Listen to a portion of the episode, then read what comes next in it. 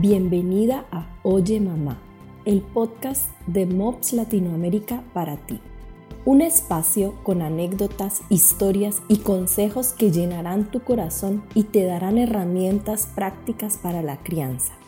Acompáñanos junto a muchas mamás de América Latina que quieren compartir sus aciertos y desaciertos y abrir su corazón contigo. Bienvenida. Inspirado por Sherry Crandall en la voz de York Wong.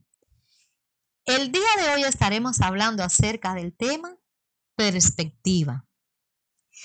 Recuerdo estar embarazada de mi primer hijo, parada en la fila del supermercado, cuando una mujer frente a mí me preguntó si era mi primer bebé. Respondí de manera entusiasta, sí. Entonces, ella comenzó a contarme todas las cosas negativas que traía consigo la maternidad. No volverás a dormir de nuevo. Tu corazón ya no te pertenece. Te tomará años recuperar la figura.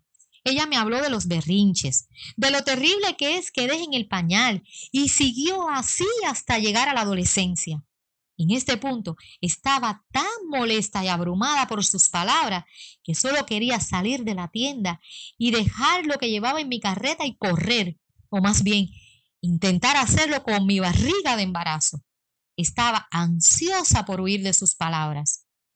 Estaba muy agradecida cuando por fin mi turno de pagar por mis comestibles llegó y tener un descanso de la tormenta, de las historias de terror de la maternidad. Recuerdo haber sentido pena por esta mujer y de una extraña manera también sentía gratitud. Ese día, mientras manejaba de regreso a casa, me prometí a mí misma que disfrutaría cada etapa de la maternidad, aun cuando fueran momentos difíciles los recordaría por lo que eran, momentos difíciles, nada más. Debo confesar que todas las cosas que ella compartió conmigo ese día eran verdad.